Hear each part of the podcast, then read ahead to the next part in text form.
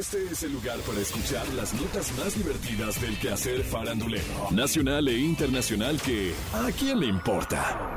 A partir de este momento escuchemos información no relevante, entretenida y muy divertida. Pero eso, ¿a quién le importa? Hace unos días, mientras Silvia Pinal estaba con su hija Silvia Pasquel en una comida fuera de su residencia ubicada en la colonia Jardines del Pedregal en la Ciudad de México, mientras eso pasaba, a la enfermera que se quedó de guardia supuestamente, le mensajes de extorsión para que entregara alhajas como pago a una deuda familiar. ¿Qué? La Pasquel dijo, es absurdo lo que sucedió, porque la enfermera que se quedó en la casa mandaba mensajes a la que vino con nosotros diciéndole que un tal Alejandro le pedía que entregara unas joyas para supuestamente pagar una deuda que teníamos. Le dije que no hiciera caso de nada y que no contestara nada, pero ella muy ingenuamente sacó las joyas de bisutería de una de las cajas de Swarovski de Coach, vació las cajitas y se las llevó a la persona a un lugar cerca de la casa. No se llevaron nada de valor porque las joyas de valor están en el banco. El caso ya está a cargo de las autoridades correspondientes. Y es que la policía llegó cuando la enfermera de 30 años regresó a la residencia a petición del supuesto extorsionador porque el botín no era suficiente. Mm. La enfermera ya es una señora de treinta y tantos años y no está como para que le engañen así. ¡Ay, no, Ni modo que no sepa de todo este tipo de llamadas para extorsionar por dinero. Todas las enfermeras ahorita mismo están bajo sospecha. Tanto ella como el cerrajero están detenidos.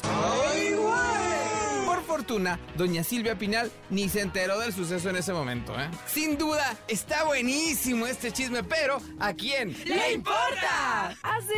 Días Vicente Fernández Jr., que tiene 58 años, y su novia, la modelo e influencer Mariana González, de 37 años, visitaron las Islas del Rosario en Cartagena de Indias, Colombia para disfrutar la Semana Santa y compartieron a través de sus redes sociales fotos donde muestran lo enamorados que se encuentran luego de dos años de romance. Tras esto, Vicente ha recibido comentarios de sus seguidores por su actual relación en los que le han expresado su desagrado por su pareja. Con quien está por llegar al altar.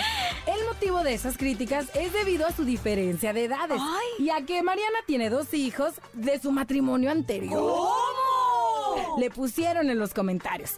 ¿Es tu papá o tu abuelo? Incluso acusaron a la influencer de que ni siquiera se ve feliz, pues no muestra su sonrisa y que solo está con él por interés.